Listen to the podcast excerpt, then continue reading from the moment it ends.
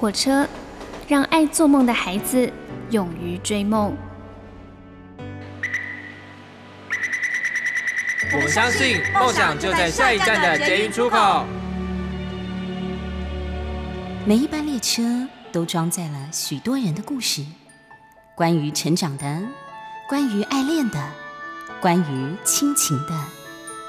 欢迎搭乘张曼娟的幸福号列车，列车长张曼娟和您一同分享幸福的时刻。虽然说呢，我们活在这个世界上啊，只能够过自己的一生，但是如果呢，可以了解别人的思想、别人的情感、别人的人生是怎么过的，不也是一件挺不错的事情吗？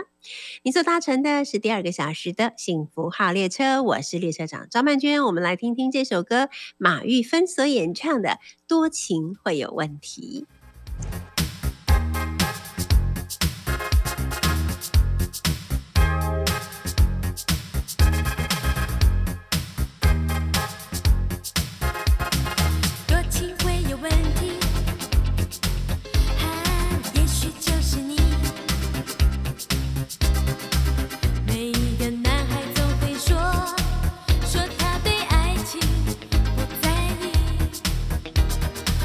请回。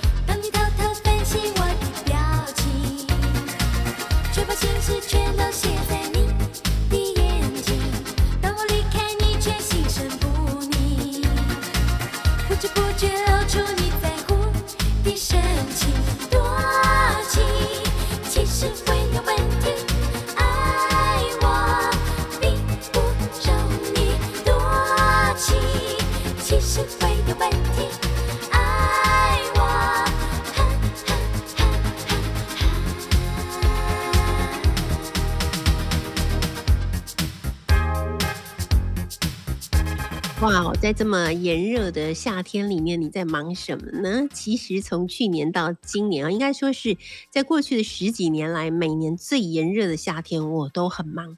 之前是。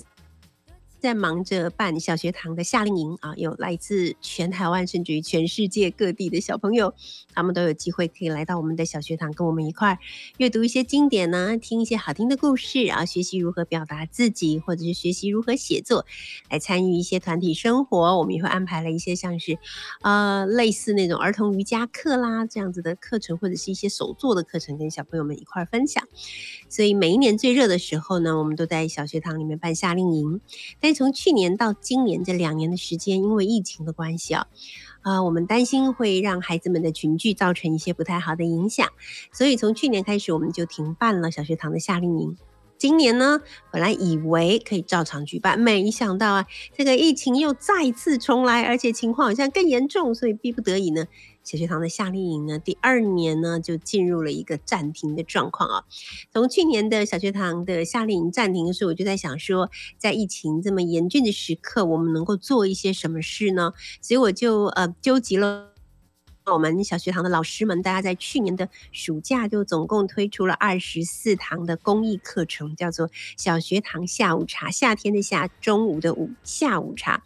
那由呃。不同的老师们呢，用接力的方式呢，就推出了各种不同的主题的课程，有跟阅读有关的，有跟写作有关的啊。那除了有这个中国古代的一些呃经典的文学之外呢，还有一些西方的大师的一些作品啊等等之类的。我们除了讲阅读，也谈写作嘛。好啦，结果今年呢，没想到竟然再度又停了我们的夏令营啦，所以这一次呢，我们就。呃，总共你喊我在内就是九位老师，我们总共推出了两呃十堂课，我一个人就两堂课，就是第一堂跟最后一堂有一种有始有终的 感觉啊，就跟呃家长和小朋友们一块来谈很多比较有趣的问题，就不是那么传统的经典的课程。好，比方说有人会谈吃螃蟹，有的老师会谈吃螃蟹，有的老师会谈呃古代的人有的看到蚊子是主。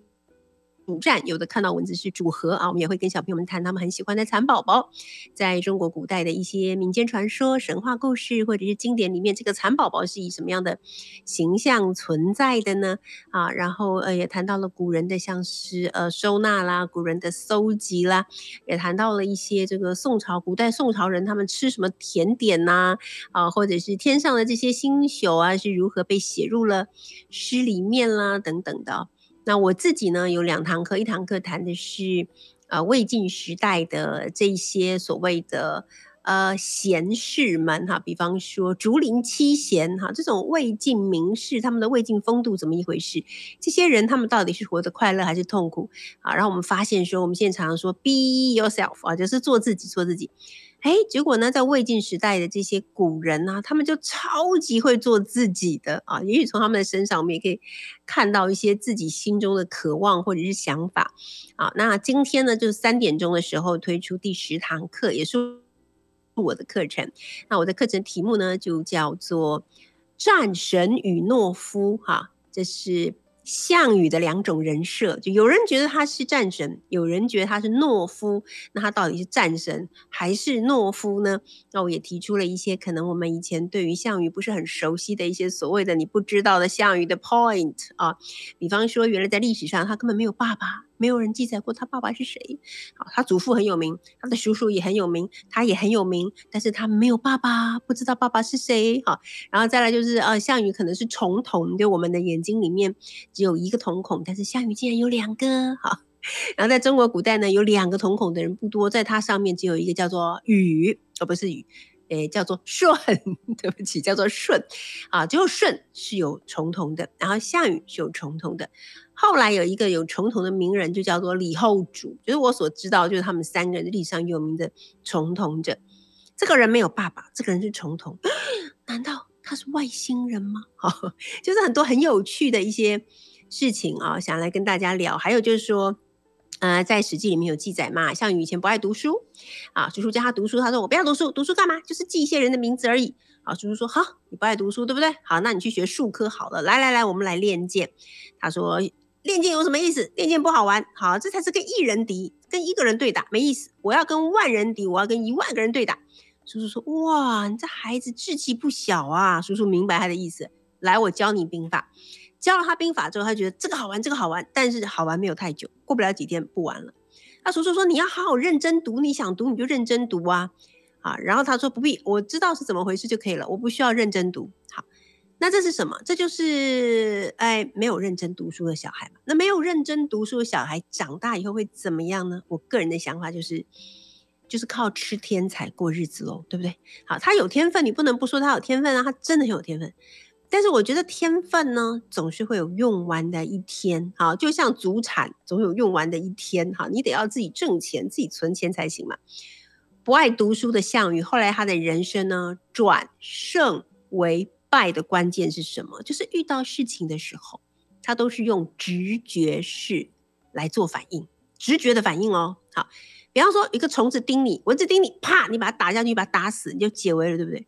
下次蜜蜂来叮你，啪，你打下去，你就完蛋了，对不对？你是为什么会这样？因为你用直觉去想事情，你没有去思考嘛。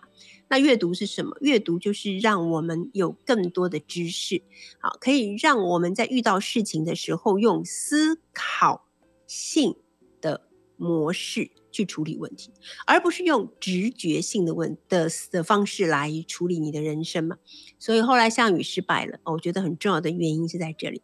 然后我今天呢就贴了脸书，就跟大家讲说啊，我今天是最后一堂课啊。然后我说我很惊讶，就是前两三年开始我在课堂上面跟小朋友聊天的时候，发现他们不知道项羽是谁，我感到有一点震惊，因为我们这个小学堂已经成立了十七年了嘛，就是以前没有听说过哪一个孩子会。不知道项羽是谁的，可是现在竟然有孩子跟我说：“老师，项羽是谁？我没听过。”我真的就觉得有点哇哦，吃了一惊呢哈！就原来现在已经很多孩子不知道项羽是谁了，这样。然后我就说，我觉得我们应该多认识一些古人，主要的原因是因为我们去了解他们的人生，那么因此呢，我们就可以避免更多的失败，也可以减少自己的伤害。所以这是不是一件很有意义的事嘛？果然。就引起了下面的争论，哈，就很多人就会说，不知道怎么样呢？不认识这些古人怎么样呢？其实这种说法我很多年以前就已经听过了，就是说他们都已经死了，跟我们有什么关系呀、我记得以前我还看过几个几个算是文坛里面还蛮重量级的作家在上这个节目的时候提到说，呃，为什么要让学生读什么袁枚的继妹文啊？袁枚的继妹文跟我有什么关系？他死了，妹妹关我什么事啊？我干嘛去管他死了妹妹的事？那我听到的时候其实是蛮震惊的，就是说。一方面就是我们通常不会用这种语汇去讲说啊，别人家死人了关我什么事？因为这话听起来真的很没有同理心。虽然确实别人家死人跟你没有关系，但是这是一个哀矜勿喜的事，不用这样子去去表达。啊，再来就是你有读过袁枚的义义妹文吗？继妹文吗？在这个继妹文里面，他其实谈的真的不只是。他跟妹妹的感情有多好而已。他谈的是他的妹妹，这个从小就很希望能够跟哥哥一起读书，是一个蛮有天分，而且是一个蛮有才能的妹妹。可是她因为旧社会的的影响，所以她必须被安排嫁给一个一点都不适合的丈夫。她嫁过去之后，她过着生不如死的生活，所以她最后死去了。这个死去到底是她自杀呢，还是她被被虐待呢？这个其实就。其实不是很确定他到底是怎么死的，可是你从袁枚去祭祀他的一字一血泪里面，可以看到妹妹的过世对他来讲真的是充满了无比的痛苦跟跟疼惜，就他舍不得妹妹受这样的苦。那我就问一句，就是说现在的女人都可以自主自己的生活吗？现在的女人都可以完全不受到婚姻的负面的影响吗？现在的女人都可以真的做自己吗？现在的女人再也没有像袁枚的妹妹这样子的坎坷跟悲惨了吗？现在的社会是完全的男女平等了吗？我就问这个。如果不是，为什么我们的孩子不应该去读呢？我们为什么不能借由这篇文章去讨论很多可能就发生在我们的身上或发生在我们身边的事情呢？好，然后也有人说，我只要学现在跟未来就好了。我学过去干嘛？过去都已经过去了。Oh my god！你不知道人类的历史就是不断在重复吗？你去看看古代的暴君跟现在的暴君有什么不一样呢？他们控制人民的方式有什么不一样呢？不要告诉我过去就已经过去了。人类唯一没有改变的宿命就是不断重复过去啊！我我的感觉是这样子的。好，哎，浩仪老师你在线上了哈。浩仪老师，作为一个妈妈，作为一个妈妈，你觉得 小朋友完全不用读经典吗？没有，就是因为没有经典，所以现在变得好无聊。我刚突然，我刚突然听到那个“瞳孔”这两个字，嗯、第一次到哎、欸，老师，我居然第一次听到，啊、真假？真的，我好惊人。然后我就想说，哎呀，我我之前在找那电影主角的设定啊，对，到两个瞳孔这件事情，是不是？对。所以为什么不用读过去？要读过去才知道，真有很多。我以以前只有听说是刘备嘛，手长过膝，是不是啊？刘备，对对对，听听好多古人都长得好不可思议，真的都是外星人，是不是？对。好的，好的，我们先来听一首歌，这首歌是张学友所演唱的《祝福》，待会再跟我们的好朋友许浩一老师聊天。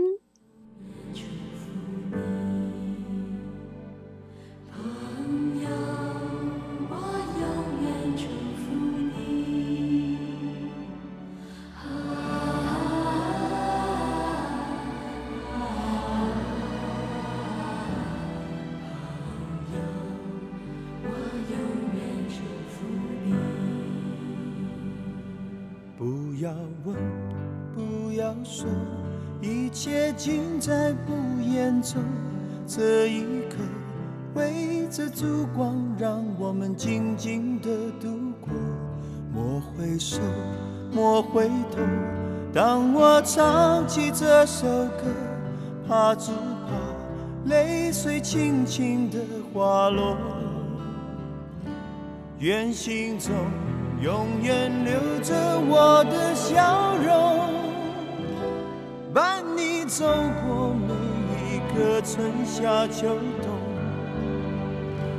继续愁，继续忧，人生难免苦与痛，失去过才能真正懂得去珍惜和拥有。情难舍，人难留，今朝一别各西东，冷和热。点点滴滴在心头，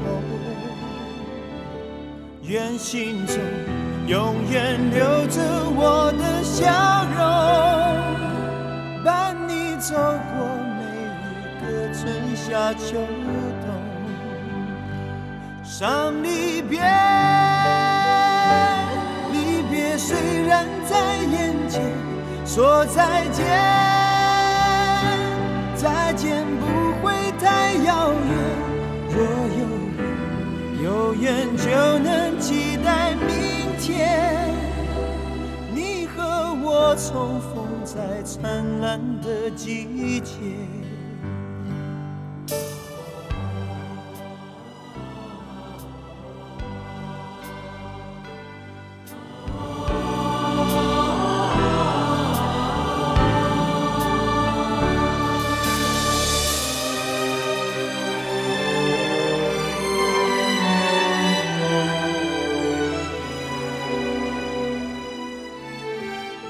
学通识教育中心的副教授，也是畅销书作家，也是我的好朋友哦。最近都很忙，很忙，很忙吗？忙着电影拍摄的智商心理师许浩怡老师。Hello，浩怡老师好。Hello，老师好，大家好。我刚听这首歌，心情好纠结哦。为什么？因为那是我那个年代的毕业歌。可是我为什么 DJ 要放这一首，跟我们今天要谈的片子有关。所以既然放了我。我每次听到就会想哭的毕业歌来片。好，今天我们要来聊的是呃一出一一一出鬼片哈，但是这出戏呢，他却写下了电影啊在 Netflix 全球排行的最佳纪录，真的是非常厉害。而且有人说它是台湾近期最恐怖的一部电影，那就是。咒只有一个字哦，就是咒，就是诅咒的咒。浩海老师，你也觉得这部电影很可怕吗？坦白说，因为呃，就是这个，就是我我跟剧组的人刚好跟我们现在拍摄的电影是有合作的，嗯，所以我很早就去看了这一部片，那时候人超多的，所以去的时候我就一直听发行公司的人跟我讲说超恐怖，超恐怖，超恐怖。然后我去看的时候呢，因为我们是看那很大的荧幕，对，到尾都在抖，真的哦，没有看仔细，第一次，嗯、因为真的太太恐怖了，他那整个氛围塑造的太诡异了。对，所以我又回来 Netflix，就是又才从头到尾坐得很近，贴了低于一公尺，再从头到尾又看了两次这样子，还看两次，总共看了三次。以后，那因为呃，就是我目前的，就是电影圈朋友，很多人就是有参与这部片的工作，那所以就听他们分享了很多，跟分析了很多这部片的背后，那我才发现哦，原来这部片这么有文化精神。嗯，我的时候其实就想说，这到底在干嘛呀？嗯嗯嗯，这 故事到底是什么？后来我才发现，其实它里头其实谈了很多人心恐惧的部分。对，因为它恐怖的部分不是指不是传统的见鬼，是。嗯从头到尾，你几乎都没有看到鬼，应该没有鬼都没有出来。对，但人都比鬼还可怕。对，它其实有一些很传统的桥段，比如说你看天花板的时候，如果一般好莱坞电影或者是什么，它下一刻应该会有一个脸孔出来吓你才对。对对对对，所以我就是因为这样，所以在戏院从头到尾眼睛都捂着，因为我都在准备说下一秒下一刻就被吓到。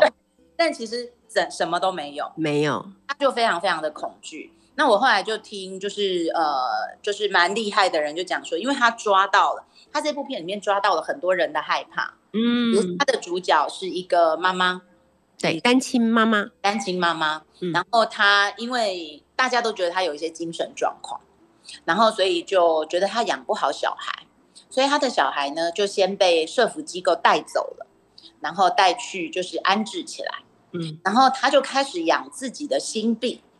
然后养好了以后呢，想要去把小孩接回来，但是发生了一连串的怪事，对，然后迫使他去回顾他为什么精神状况会变得这么糟的原因，对，然后还有他所经历到的那些恐怖事件，些事件，以及他为什么会变成单亲妈妈，对，然后呃那个时候在看的时候，你就觉得，哎，我就觉得说这故事结构怎么这么简单。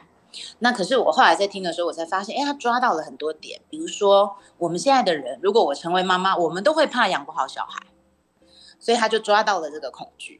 那我们妈妈，我们看小孩，我们最怕生病。我前阵子去演讲的时候，就是在一个企业里面，很多人都问我说，他们很担心，他们是新手父母，很担心小孩得 COVID nineteen 不知道怎么办。所以我觉得，就是为人父母，那他为什么恐怖？他不是鬼恐怖。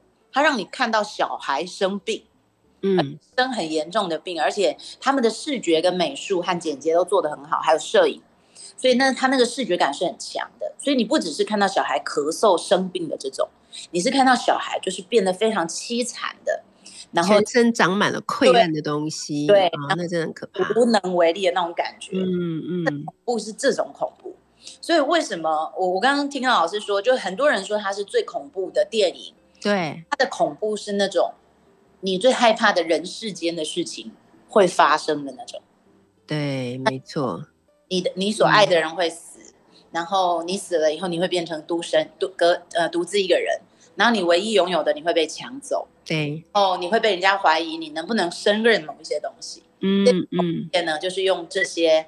我们现在最害怕的东西堆叠起来的，其实我觉得了不起的，嗯，对啊，嗯，那当然，嗯，说也是一个很怪的人，就是他就一直讲说我要把大家吓破胆，这样，然后就收集很多，所有人类会恐惧的点，全部都集中在这部电影里面，所以从头到尾鬼是没有出现的，但是你还是会被他吓得半死。然后我觉得他很多东西是很有创意的，比方说我说哈，假设比方说我们大家一起坐在一个房子里面，然后突然有一个人。若有所思的抬起头来看天花板，嗯，这时候我觉得很少有人会不跟着一起抬头看天花板，但天花板上什么都没有。然后接下来你就会问那个人说：“你在看什么？”对。然后如果那个人就开始叫说：“小林，小林下来啦！”你就觉得哇，太可怕了，有没有？可是其实从头到尾什么都没有，光是这样子就很恐怖了，有没有？恐怖，你。你知道，因为那天那个我们我们公司就是就是有一个工作人员，就是他就来开会，就坐在这边，嗯，然后我就发现他们那些脑袋的创意怎么出来的？嗯，因为现在拍电影都要省钱嘛。对。那比如说我们以前的贞子好了，对，大家还记得《七夜怪谈》那个年代的话，如果从电视里爬出来，然后头发整个盖在脸上，像那种桥段就要很贵啊。哦，那个就很贵哦，那是钱堆叠出来的。哦。那恐怖片是什么？恐怖片就是你可能。每几分钟你就要给观众一个这个，嗯嗯嗯，然后每一部片你要有几个你一辈子都忘不了的，比如对，然后这样堆起来就是预算预算预算。啊，对，然后所以创意怎么发挥呢？他们就比如说你看到一个人转过来，他全整个脸孔全部都烂掉，嗯、那就要特殊化妆，很很贵。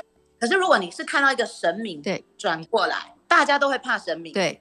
灯明转过来，不用整个脸烂掉，他只要就很恐怖了。我们待会儿再 继续聊。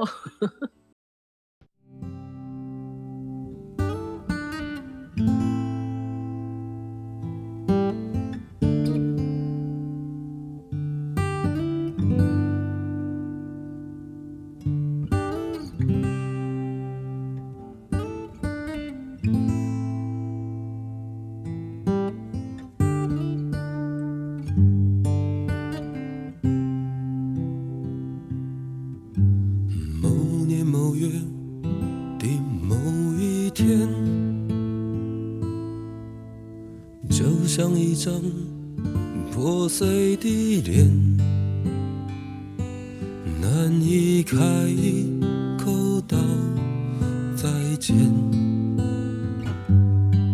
就让一切走远。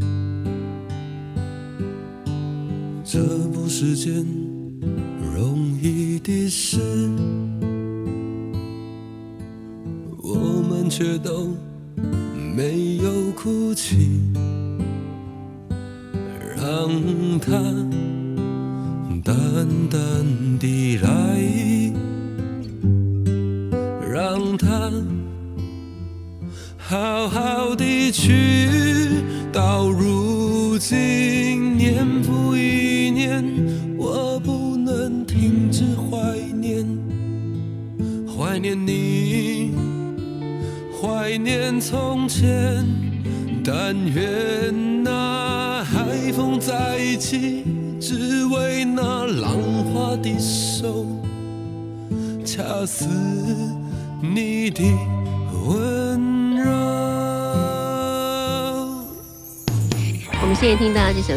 由茄子蛋所演唱的《恰似你的温柔》。而今天呢，在第二个小时，我们邀请到的是大家都很熟悉的畅销书作家，同时也是咨商心理师，目前正忙着拍摄电影的许皓宜老师啊。皓宜老师为我们带来了一部台湾据说是近期最恐怖的电影，叫做《咒》。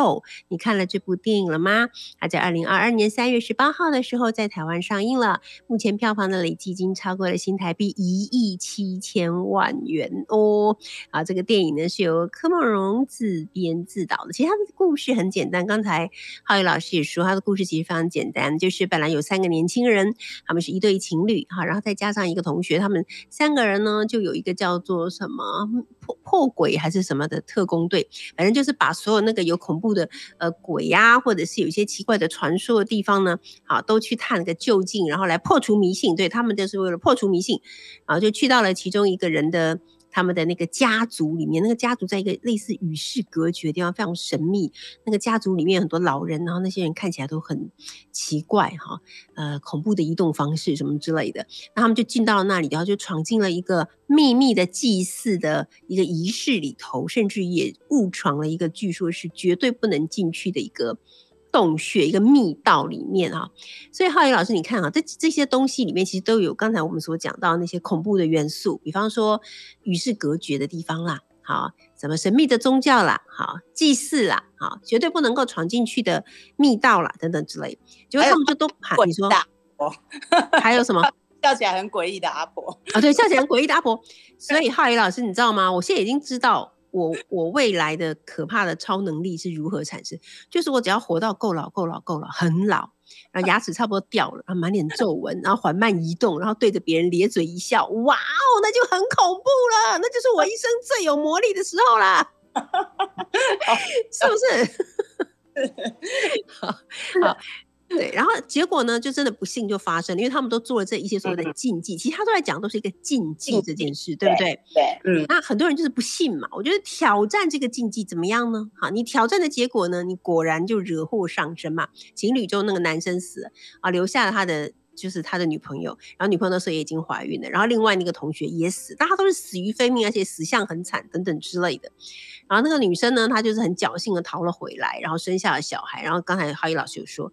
大家觉得他精神有毛病，所以不可能让他自己养小孩，就把小孩就是交给这个社福呃单位在照顾。等到六年之后吧，好像哈，他觉得自己比较好，把小孩领回来，但是有更多更诡异的、可怕的事情就不断的陆续发生。这个大概整个故事的呃大纲大概就是这样子。嗯，其实我后来因为我真的是第一天去看的时候被吓到，那个整个都没有在看嘛。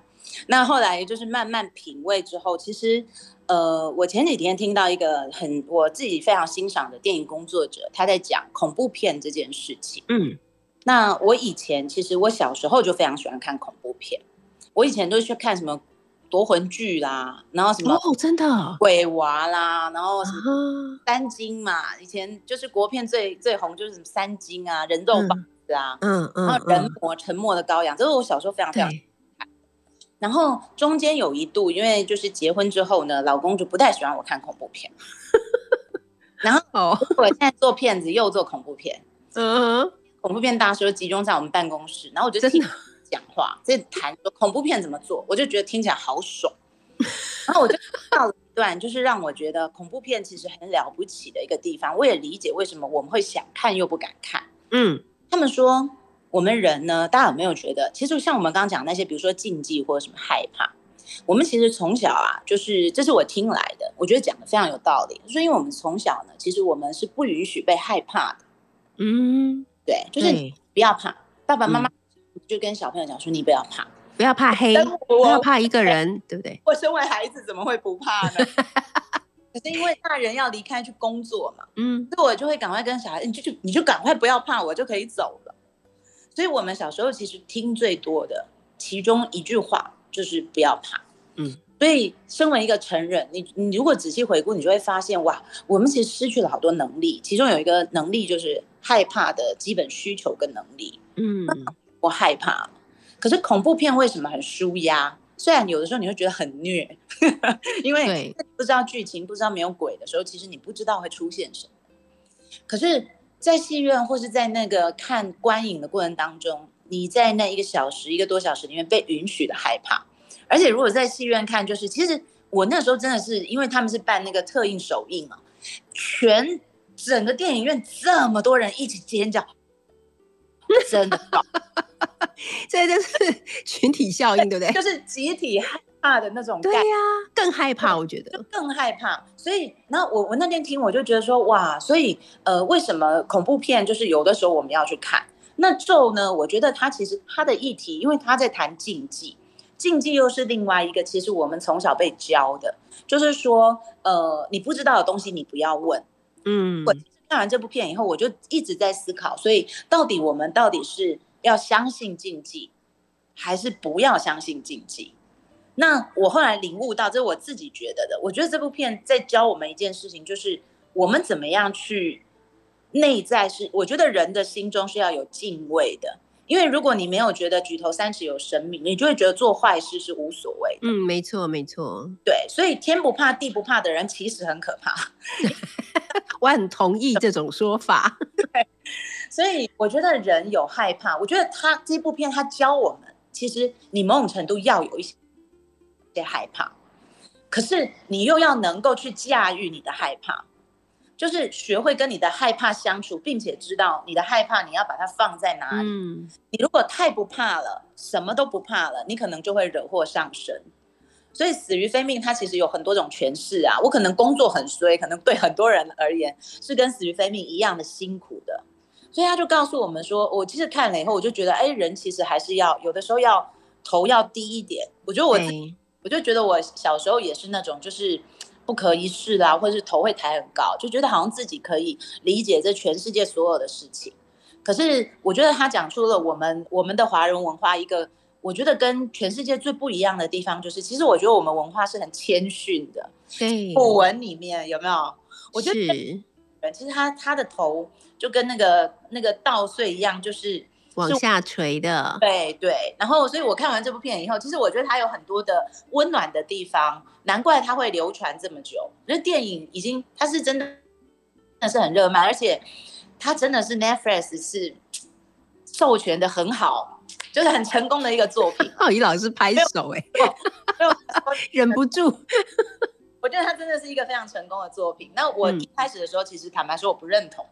我我觉得他可能是行销炒起来的，因为我觉得那间行销公司非常厉害。嗯，可后来我看了以后，我才觉得为什么我们会去看国片这些东西，就是我们是可可以在里面看到我们的文化，然后我们也可以知道哦，原来我们是怎么长大的。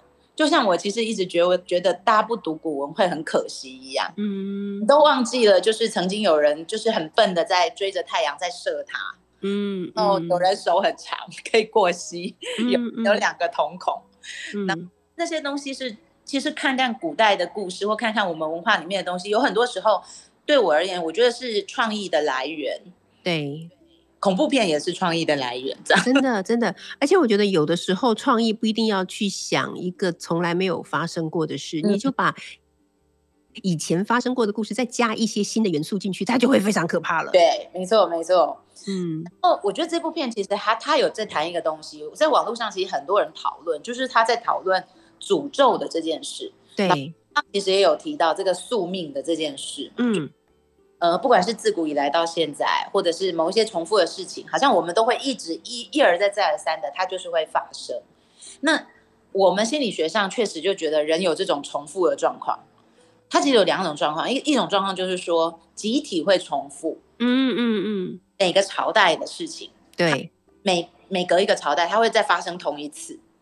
那我我相信很多人都听过什么钟摆效应嘛，比如说乱世，乱世久了就会和平盛世，和平盛世久了，嗯嗯，一定会乱，对对。然后这在心理学而言是那种遗传的集体潜意识啊。可是我自己很喜欢的一个概念，我不知道有没有跟大家分享过，就是说有些人会觉得自己是宿命，比如说这个呃片中的这个女主角，她觉得很多东西就是。是她的宿命，然后呃，当然她其实跟一些神秘事件有关。那她的这个真的是他们真的是触犯了那个天不怕地不怕的那种，就是太严重的条款。嗯嗯，我常常在看到我们一般人的宿命论是，你其实比方说你就被一个人劈腿好了，对，然后再遇到第二个人也劈腿，你就会说第三个人也会劈你腿，对。可是就是我的命，没办法。对对对对对，对对，这是我的命这样。然后，可是你去看这部电影，或是我们再回过头来思考这个道理，就是你会发现，有的时候那个命是我们自己走进去的。对，因为你的性格决定了你会挑选这样的人，而且跟这样的人坠入情网，而且你会一次又一次的，明明知道他可能在骗你，你还是会觉得不会吧，他应该不会骗我的。然后到最后就一步一步的走入你为自己设下的命运里面。所以这个命运不见得是上天为你设下的命运，而是你自己走着走着就。走出了这样的一条命运，可惜的就是，浩宇老师，我们发现好多人身在其中，他们却是没有觉知的。我们待会再继续聊。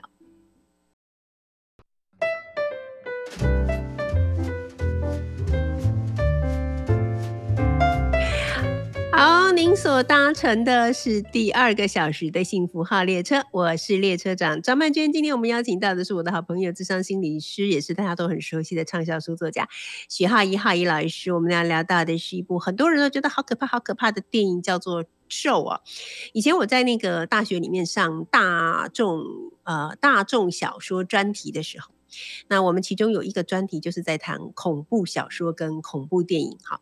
那我们有一个很优秀的女学生，她从来不请假的，也不旷课的。她跟我来，她跟我说：“老师，对不起，你下次放那个鬼片的时候，我没有办法来上课哈。但是我会叫我男朋友来上。”我说：“为什么？”她说：“因为我很怕，很怕鬼片，我不敢看鬼片。”然后我就跟她说：“我跟你讲，老师跟你说，你想想看，那些鬼可怕在哪里？第一，头发都很长，把他们头发剪短，是不是就不那么可怕了？第二，他们都穿白色的衣服，如果换成别的衣服，穿牛仔裤，是不是不可怕了？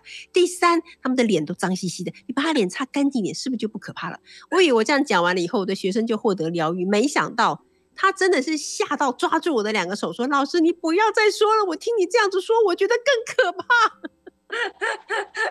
太好，可是浩宇老师，你不觉得我讲的很有道理吗？我觉得从我领悟了这一点以后，我就不害怕鬼片的。糟糕。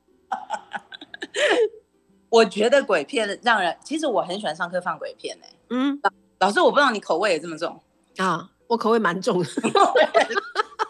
我很喜欢那种大家一起惊吓的感觉啊，真的哈、哦。就在他听他们分析之前，我就觉得全班一起看鬼片是一件非常享受的事，哦、超刺激的。因为一个人看真的蛮无聊，真的。我觉得我一个人看的时候，我都不会害怕。可是旁边如果有人可以让我抓着的时候，我就会有点害怕。如果全场很多人，我就会非常害怕，对不对？到底是什么心理啊？这就有有点，其实我讲起来，恐怖片真的是其实是蛮群聚的，嗯。但是呃，我我最近在看恐怖片，就是说，它其实有一个东西，就是说，恐怖片背后有一个，就是像我们刚刚讲的，就是没有办法逃脱，就是它有一个很大的命题，就是我要逃出去。对。然后呃，逃出每一个恐怖片，它会用的议题不一样，就是。真的恐怖的恐怖片，就是让你觉得你逃不出某某一个你逃不出的东西，比如说《绝命终结》《绝命终结战》吧，对对对，就是那个飞机，对，然后那些人都得死，没错，奇奇怪怪的死，真的都不敢坐飞机。想到飞机，我就会想到那部电影，就是说他会，他就勾起了我们这个东西，然后你会逃不出去。嗯、然后有很多就是像这一次在讲的，就是逃不出某一种命运。那我觉得他这个东西其实很当代心理学，因为以前我刚进心理学这一行的时候，我最呃备受吸引的第一个学派就是很黑暗的弗洛伊德，嗯，然后弗洛伊德在我们这一行是非常有名的性恶论，对，对，他是他是那个韩非子卦，嗯嗯嗯嗯，就是他认为很多东西是命定的，所以他说什么六岁定终身啊，对，哦有有的时候更早。然后可能你早期看到的父母相处的状况，就决定了你成为什么样的人。嗯，那我们以前其实很多人读了以后会觉得很沮丧的，就是呃，定终身的意思就是你没办法改变，所以他就有一个概念叫强迫性重复，强没有没有办法改变，就是说你会不自觉的，像我们刚刚讲说，哎，为什么？比如说呃，我们家有一个劈腿的爸爸，假设好，然后。后来长，我小时候我就告诉我自己说，我以后绝对不要找一个劈腿的爸爸，不，劈腿的另一半男人来当另一半。嗯，然后后来呢，我就遇到了一个，呃，就看了很多男人，我都觉得他们都不够老实，然后我就找了一个我觉得非常老实的，嗯，可是因为我心里面还是有那个，就是男人是不能相信的这个，他可能随时会劈腿。所以这个很老实的人看在我眼里，他只要有一点点的举动跟以前老实不一样，我就会说：好，你是不是怎样？我就开始怀疑他。嗯，这个老实的人本来心灵是非常纯洁、很干净的，可是他就因为怀疑，他就怀疑自己了。因为人对自己的感受从别人评价来的嘛。哎，对啊，对，我昨天看了一部片，它有一句非常好的台词，就是那个哦，我我我们的蓝调时光，我们之前讲的那个。那我我们之前它里面有两个就是是好朋友的角色，一个很丑的好朋友，就是第一集的那个女主角，嗯、跟后面她有一个长得很漂亮，小时候是公好朋友，对，有有后来他们就吵架了嘛，然后那个漂亮的女生，她就因为她看到那个就是丫呃公主与丫鬟这样讲比较简单，嗯嗯，嗯公主就看到丫鬟写的日记，就知道丫鬟其实很讨厌她，对，然后她就跟她讲说，全世界的人都可以这样讲我，可是如果你讲我。你是全世界最了解我的人，如果你讲我，就代表我真的是这样的人，然后 是不是很可怕哎、欸？可怕。然后，所以我们有的时候就是因为这种状况，因为亲近的人，其实你很容易是用可以用你的语言或是你的行为去把对方训练成你想象的样子的。所以，当我如果就是发自内心，我觉得我旁边的这个人他不能信任，嗯，并不会值得你信任。真的耶，对，然后这个东西就是我们心理学在讲的强迫性重复。嗯哼，人会觉得旁边的人不值得信任，就是你早期你觉得有有人没有办法信任嘛，这一题他就会跟着你，你就把旁边的人变成不能信任。我我刚入行读到这一段，我觉得人生好灰暗，为什么要生而为人？结果当代心理学就出了一篇新的 paper，他们新的心理学家发现说，人为什么会一直这样？就是你把旁边的人变成跟你童年不愉快的人一样，因为你终于有机会可以做跟童年不一样的事。所以童年，因为你旁边那个人不值得信任，所以你也都没信任他，你们家就是个悲剧。对。但我要把旁边的人先从不能信任，但他的背后的目的是让我可以学习信任他。是。然后，所以现在的理论就叫做超越论，就是宿命超越来的。嗯、对。对。然后，所以，呃，我那个时候，我我忘了是几年前的时候去参加学会的训练，然后就读到了这篇 paper，然后我就觉得人生就豁然开朗。然后我觉得，就是我们老师一开始的时候有提到，就是我们很多现代女性也都不自由啊，然后或者是其实很多地方不自由，然后大家也，我我前呃前阵子去就是一个女性的场合演讲，也还是很多人在问我说，都是都会女性，但他们是说我没有办法做自己，对。那我觉得我们就是还是被困在那个强迫的重复里面，比如说你妈告诉你说你要相夫教子，嗯，然后我就觉得我就是呃，其实我也知道这个年代了，然后是什么年代了，相夫教子也有别的意义了，可是其实我们还守着就是早期的那个，就把我的环境变成一样了，所以很多女人很痛苦的就是说啊，我怎么变成一个跟我妈妈一样的人？嗯嗯嗯，对，然后就开始有母女情结，我以前也是这样。那我现在才发现说，哦，没有，我先把我自己变成跟我妈妈一样，是我为了我跟她不一样。嗯嗯，我刚刚我我刚刚就是来这边之前，就是我带我妈去吃饭，然后我妈就我就跟她讲说，你可不可以了解我一下？我说，比如说，我说，他就说他我都很忙，他跟我讲话，然后我都叫他不要讲话。我说，因为我真的不要你讲话，不孝女，因为我真的想安静。然后他就说。你你这样，我只是想要跟女儿贴心。我说，因为你讲话都很耗我脑，我已经把这件事情了。我刚刚就很冷静的分析给他听。我说我已经有这件事，嗯、可是你只要一跟我讲话，我就变成一百二十件。嗯嗯嗯，我没有办法跟你讲话，我压力很大，所以我没有办法跟你讲话。可是我们现在这样吃饭，我就可以跟你讲话。嗯嗯，嗯然后我说你你当你生一个怪胎好了。我说以前我不理解的时候，我会很生气，我会觉得你为什么是故意的不理解我。我说我理解了以后，我发现你也不是故意的，那所以那我就不生气了。可是我的做法就是，那我就尽量少跟你讲话，我就很，嗯、然后我就问他说：“妈，你有没有听懂我说的话？”他就跟我说一半懂。嗯，我我觉得其实我们要怎么样去跳脱那个所谓的宿命，或是跟原生家庭一样，就是你即便觉得他很难沟通。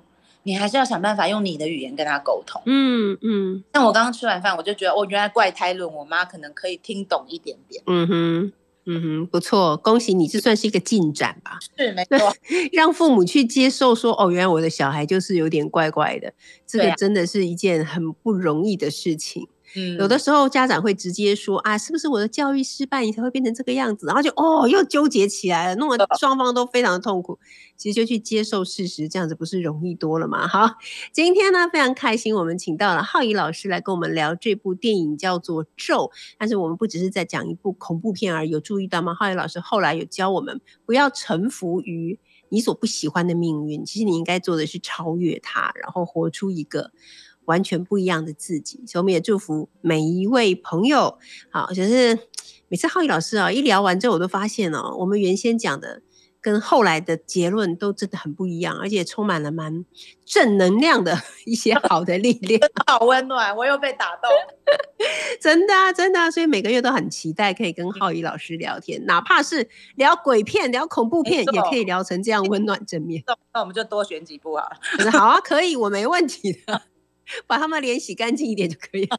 好的，今天非常谢谢浩一老师，也谢谢大家搭乘我们两个小时的幸福号列车，祝大家周末愉快。我们现在听到这首歌是维利安所演唱的《女孩》。不想看你受一样的伤害，所以学会溺爱，一而再，再而再三。